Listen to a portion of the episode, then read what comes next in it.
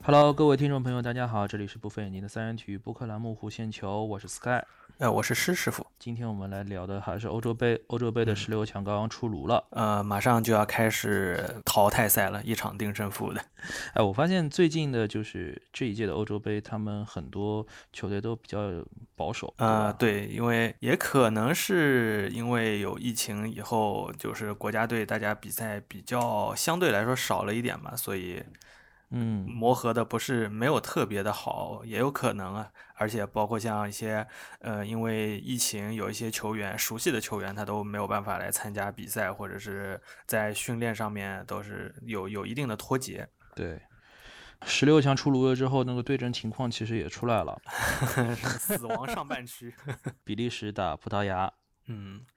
意大利利时打打奥地葡萄牙利。对，就是嗯法国跟西班牙这边，就是腥味儿没有没没有第一个四强名额争夺来的这么激烈，看起来。但是其实这边也有像克罗地亚、西班牙、法国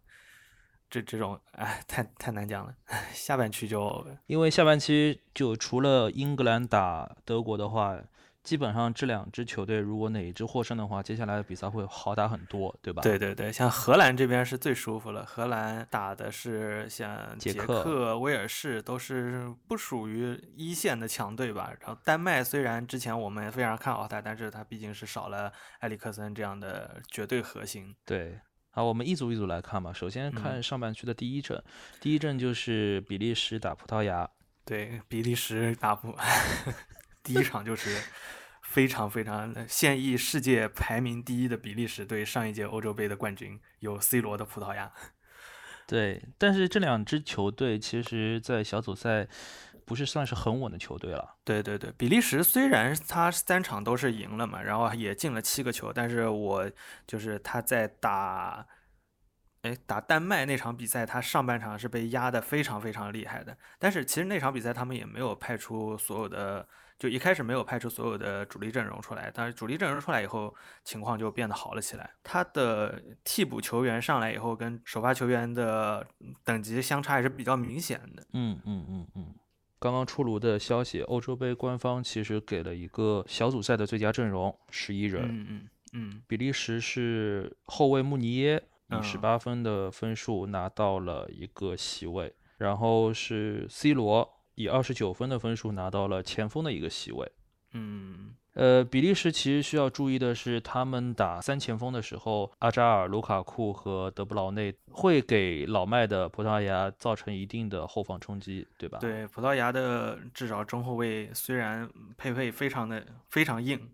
但是佩佩嗯确实老。就三十七岁的佩佩和三十八岁的丰特，总有一个会出现在球场上的。对，就可能佩佩出现的概率当然是更大，因为佩佩之前也是踢了首发，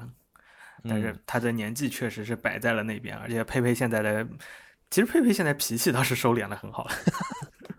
葡萄牙对他另一个不好的消息就是，他们踢完比赛之后会比比利时要少休息大概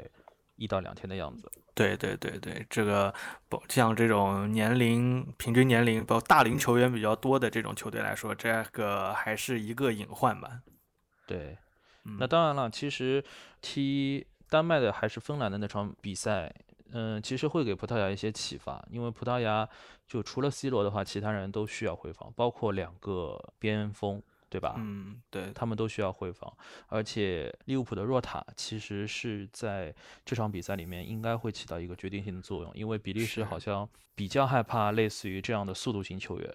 对对对对，然后比利时的 呃卢卡库传统的虐菜前锋，不知道对到强队的时候能不能有更好的表现。但反观我们 C 罗，那三十六岁的 C 罗，今现在已经进了五个球了，虽然有三个是点球，但是毫无疑问，他还是葡萄牙的进攻的绝对的核心。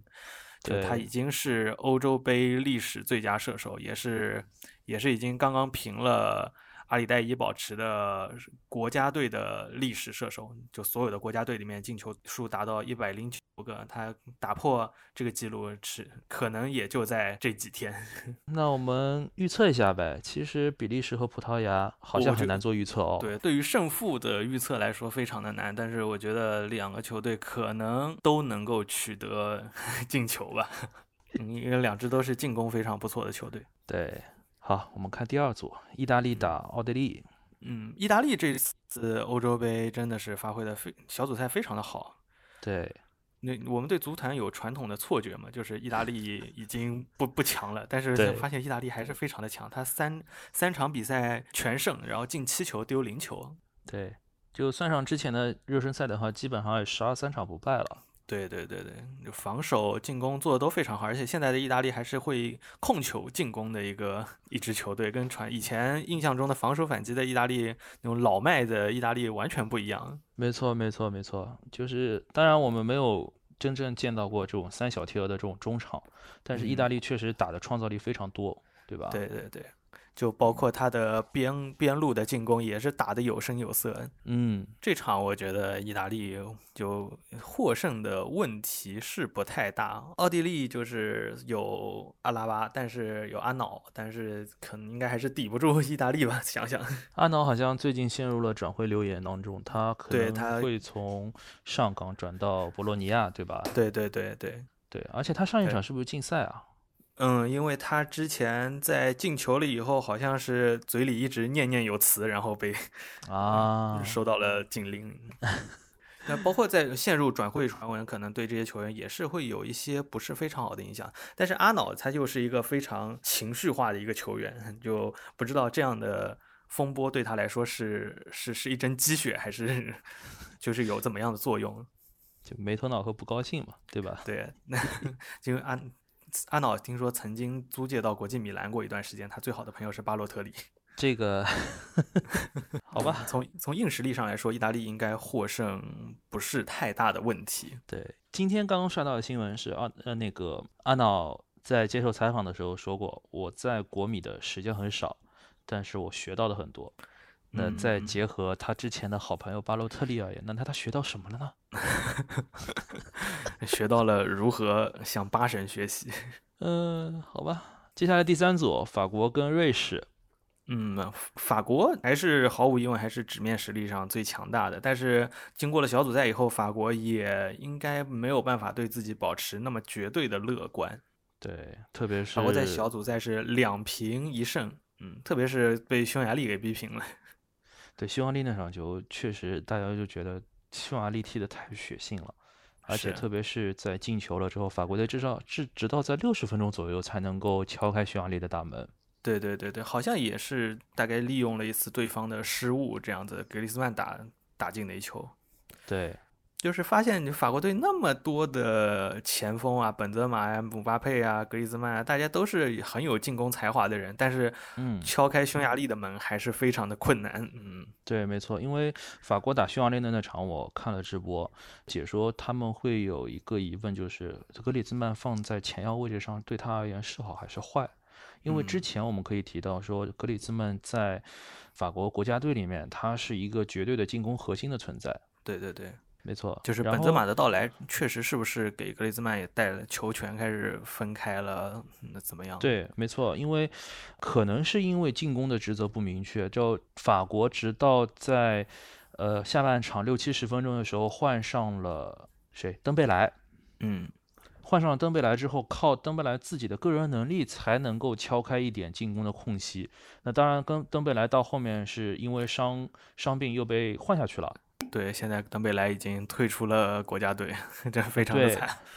对，也就是说，其实法国队纸面实力是很强，但是他并不是很很能保证说我我我我一定能够赢得这种比赛的这种有这种王者气的这种感觉。对法国像德尚作为一个教练来说，他其实是非常非常保守的，他基嗯本上是属于那种、我一定先保证我不输，我再来敬你一下，而且他最希望是对方放手来攻我，因为我的防守非常的强嗯悍，然后我嗯前锋的前场的速度又非常的快，如果你全嗯部都压到我这里来了，我可以用姆巴佩在前面，可以就可以让他在那么大的空间里面再让他胡作非为。嗯对对，没错。而且对于瑞士队来说，怎么样破解法国队的高位逼抢是一个很大的课题。嗯，对。究竟能不能给 法国队制造威胁，其实还是要打一个大大的问号。对对对，其实就要看沙奇里他们，沙奇里在那个小组赛后来又进了两个非常非常漂亮的球，就看嗯法国、他对阵法国的时候有没有这样的机会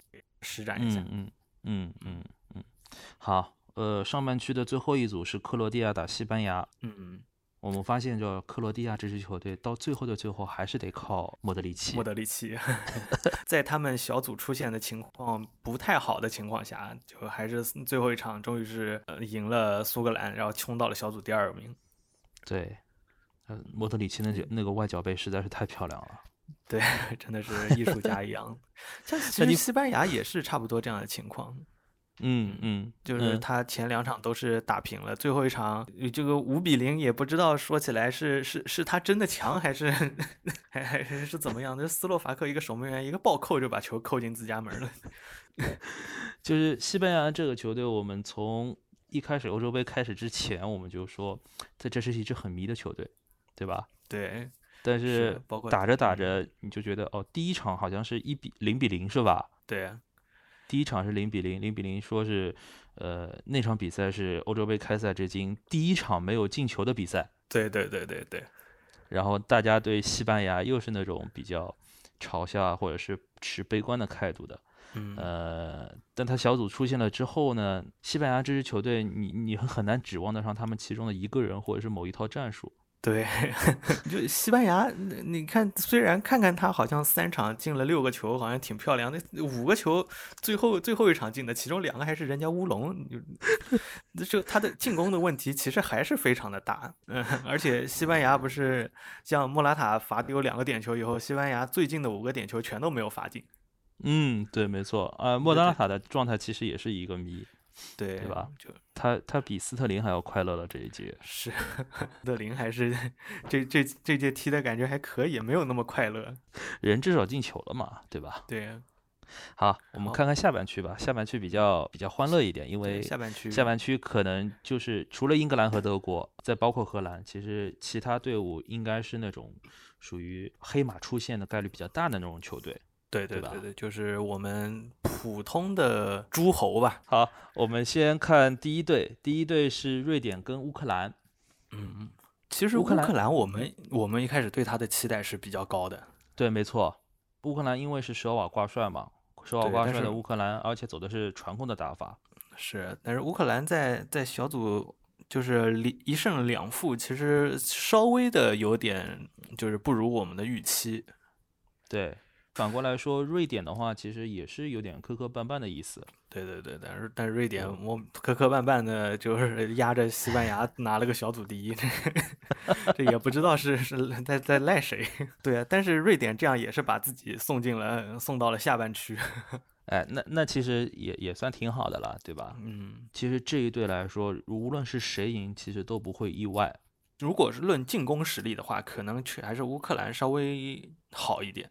对，因为嗯在欧洲杯官方宣布的最佳小组阵容里面，亚莫连科是二十分的成绩拿到了中场的一个席位。嗯，亚莫连科其实是一个很被人低估的球员，其实他在右路的威胁不亚于那些豪门球队的右边锋。福斯贝里也是在那个最佳对阵容里面有一个其位实置福的。斯贝里也是福斯贝里也是非常被低估的一个球员。对对对，这福斯贝里，我说在在上次世界杯其实踢的也相当不错。嗯，对，这支瑞典队如果有伊布的话，说不定会打得更加轻松一点啊。我是我对个人但是这么是认为的。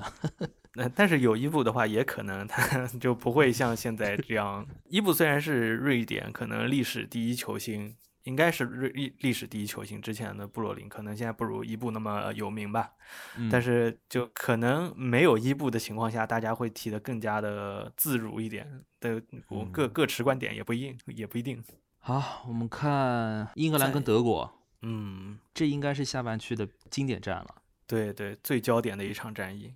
对我们看英格兰对德国的这个记忆，应该还停留在一零年吧，南啊非世一界零杯年。对一零年世界杯上面，就是兰帕德那个门柱的那一场比赛，呃，对，是吗？呃，门线嘛，对吧？对对对对对对，疑似门线。其实其实转播镜头给的很清楚，球已经整体进了大概有两个球的身位了，但是对那个时候没有 VAR，所以主裁判判的是不进球。其实那个球如果进的话，应该是二比二。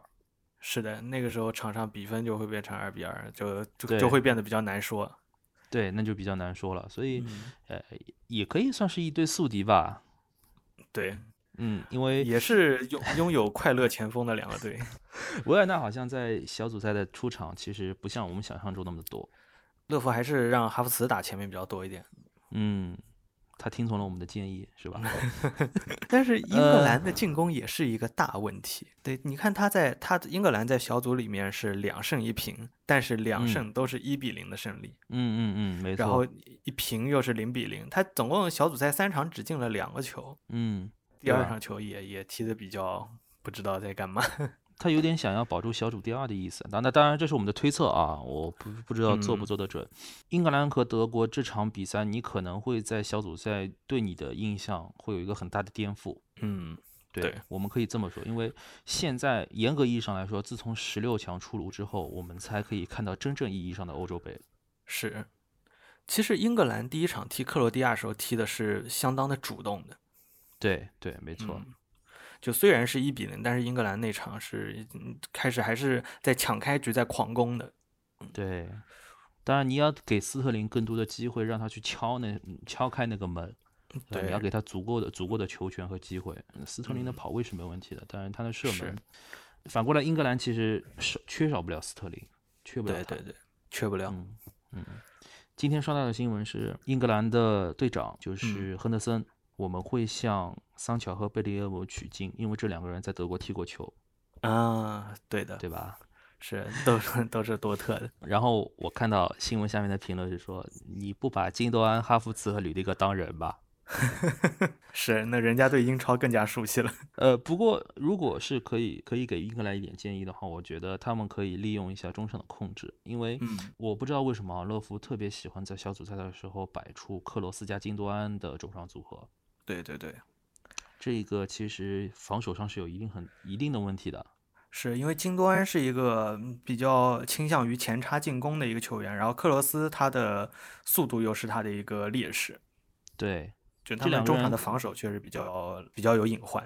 对，没错。所以英格兰如果可以的话，说不定可以在中场上面多做做文章。嗯，英格兰还有一个问题就是凯恩还没有有特别亮眼的表现，这一次他还没开胡吧？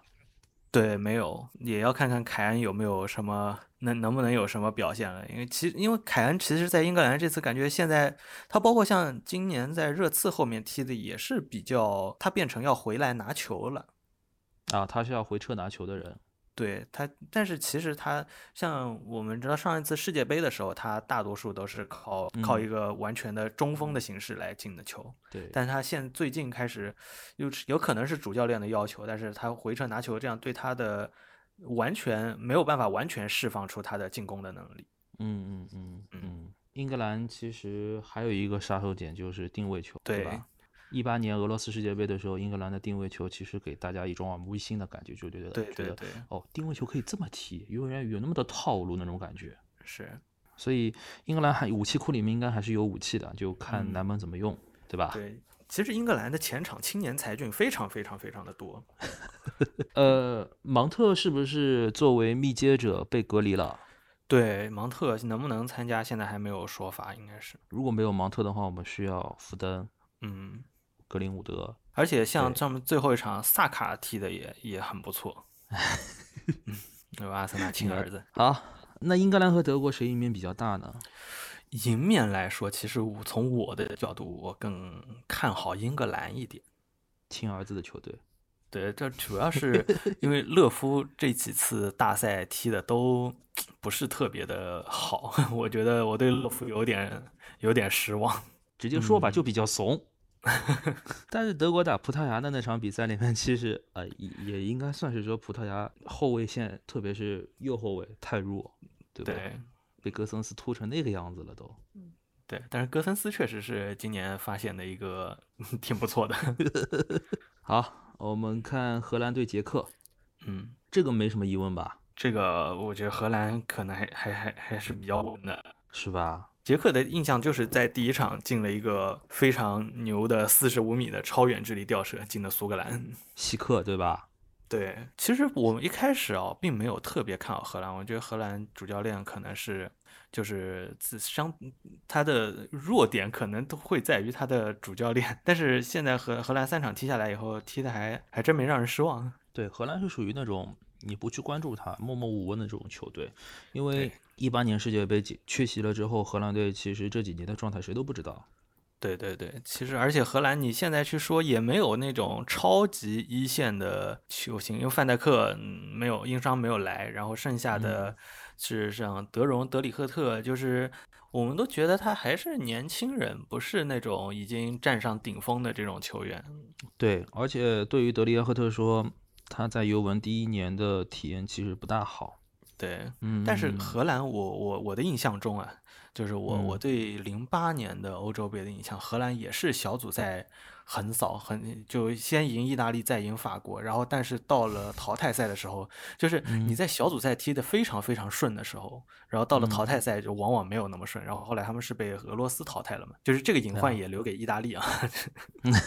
确实有这样的情况发生，因为当时的荷兰确实是在小组赛里面好像是三比零意大利，四比一法国，嗯然后就是锋芒毕露了，相当于是，嗯，嗯，这个可能就也也不算特别好，但是这次不知道他们有没有所保留，嗯嗯，其实同样是深陷转会流言，荷兰队里面的那些球员其实表现的都还算好，对像维纳尔杜姆啊，像德佩，德佩已经确定加盟巴萨了，对吧？ 对，像维纳尔杜姆现在已经是去巴黎了，因为巴黎给他开了巴萨两倍的工资。没办法，他们给的太多了。 那个小组赛最佳阵里面还有一个后卫，荷兰的邓弗里斯。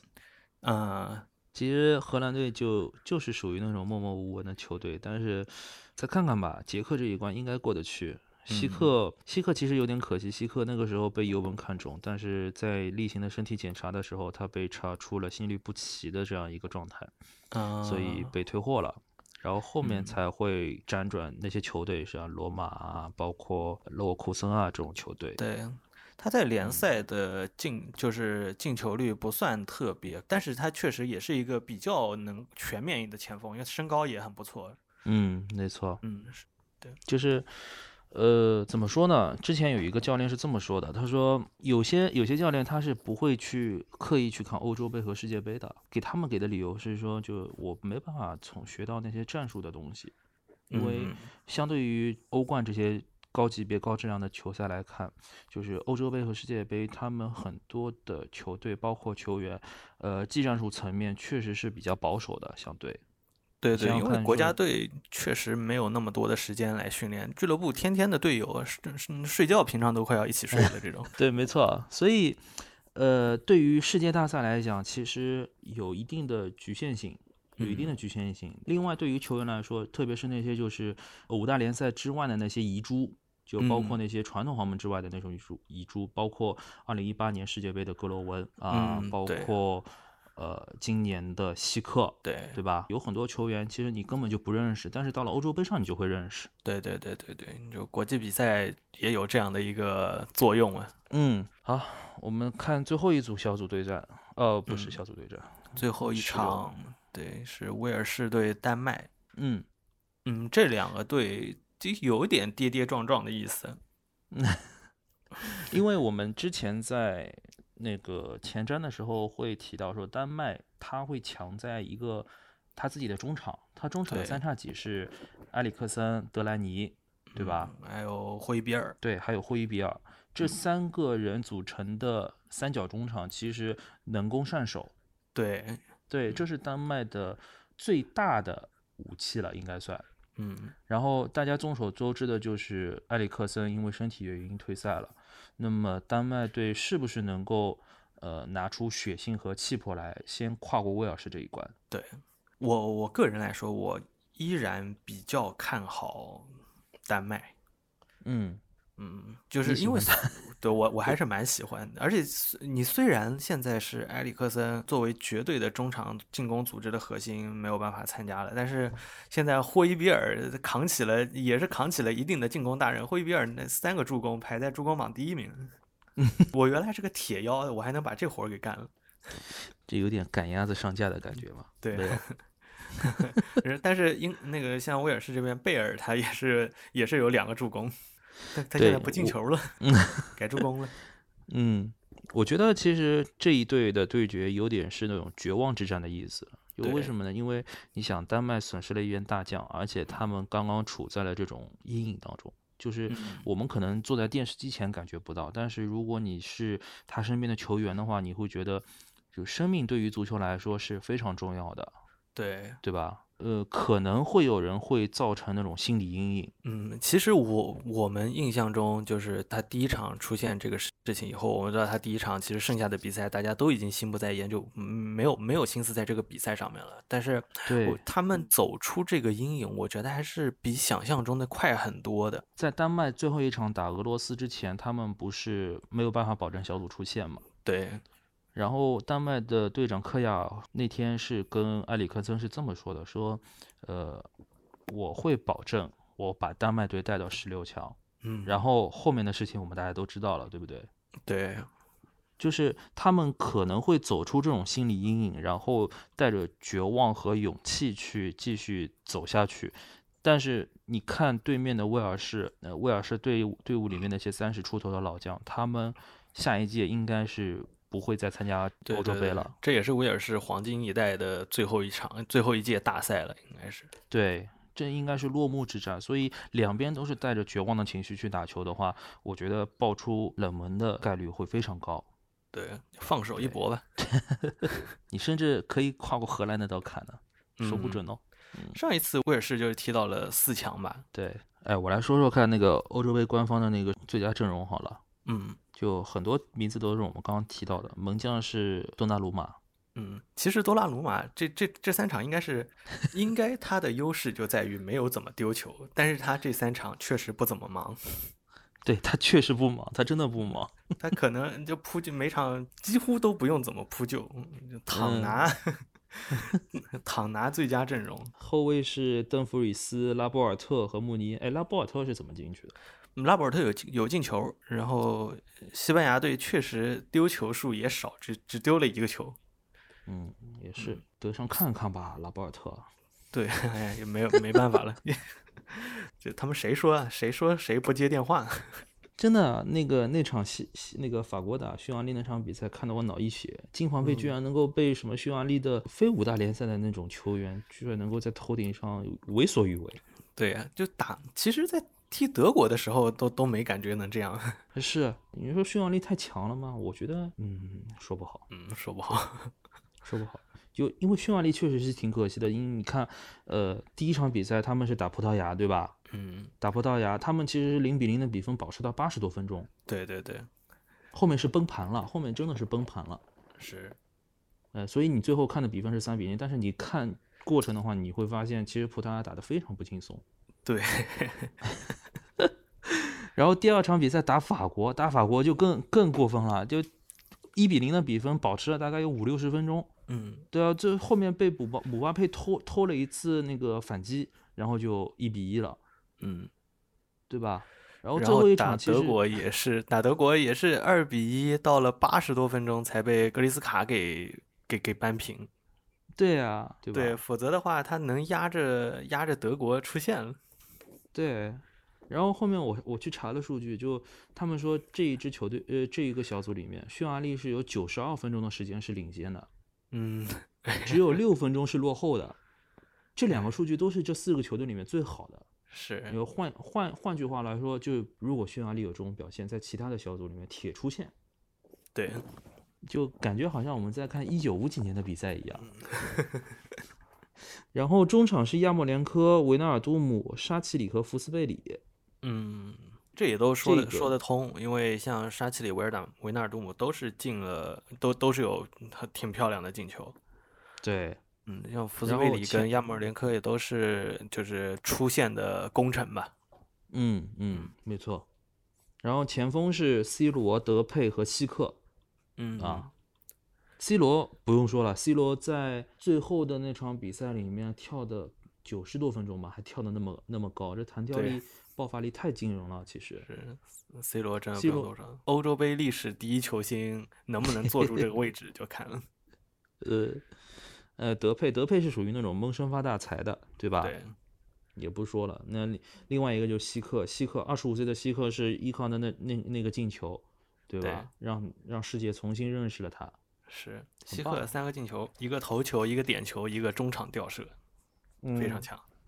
是 OK，这就是本期弧线球节目的所有内容，感谢大家收听。我们的节目会在各大网络的音频平台上面播出。如果您有什么意见或者建议，或者您要发表什么样的观点，可以联系主播微博或者在各大平台的评论区留言。谢谢大家的时间，拜拜。